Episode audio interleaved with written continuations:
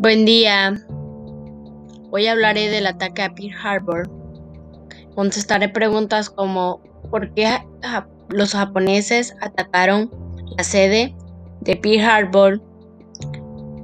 ¿Y por qué Estados Unidos entró a la guerra?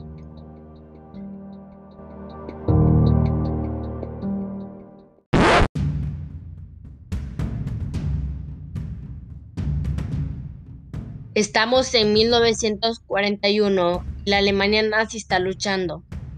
Mientras en Asia Japón comenzó a invadir China hace cuatro años y en este punto está considerando continuar expandiendo su imperio colonial sin apenas materias primas y casi todos los recursos se comercializan con Estados Unidos.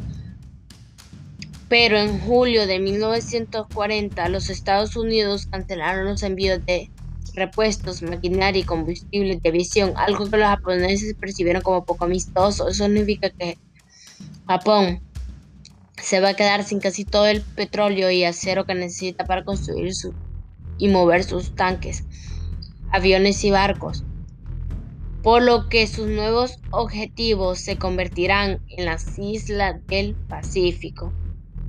Pero para conquistarlas necesita controlar el mar pero justamente ese mismo año, Estados Unidos traslada su flota del Pacífico desde San Francisco a Hawái. Los japoneses entonces trazan un plan para llevar a cabo un ataque sorpresa al amanecer en la base militar de Pearl Harbor en Hawái. El ataque comenzó a las 7 y 48 am hora local fue llevado a cabo por 353 aviones japoneses que incluían cazas, bombarderos y torpederos, que despegaron de seis portaaviones. Los ocho acorazados estadounidenses atracados en el aeropuerto resultaron dañados y cuatro de ellos se hundieron. De estos ocho, dos fueron reflotados y cuatro reparados, de modo que se pudieron volver al servicio más tarde. Durante la guerra, el ataque japonés también hundió o dañó tres cruceros, tres destructores y un buque escuela y un minero. Los estadounidenses perdieron 188 aviones, 2.403 estadounidenses murieron y otros 1.178 resultaron heridos en diversos grados. Sin embargo, los japoneses no atacaron la central. Eléctrica. El astillero. Las instalaciones de mantenimiento, los depósitos de combustible y torpedero.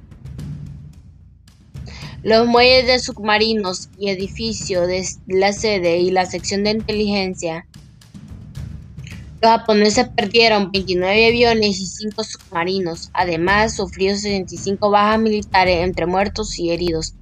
Además, un marinero japonés fue capturado vivo.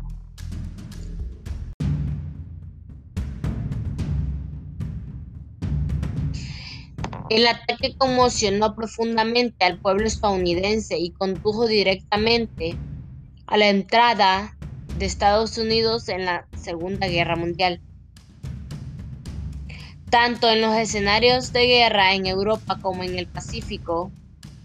Al día siguiente, esta ofensiva, el 8 de diciembre, Estados Unidos declaró la guerra al imperio de Japón.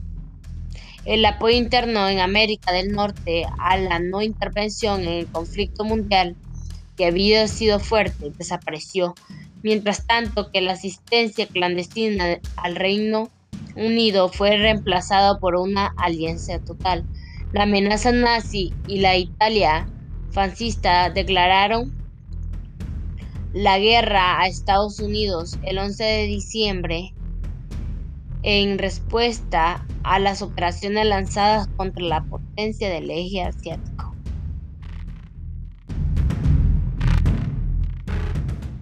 La ausencia de una declaración formal de parte japonesa, mientras se llevaban a cabo las negociaciones que parecían exitosas, llevó al presidente estadounidense Franklin Roosevelt a calificar el 7 de diciembre de 1941 como una fecha que viviría en la infamia, debido a que esta ofensiva se llevó a cabo sin una declaración de guerra previa y sin un aviso explícito.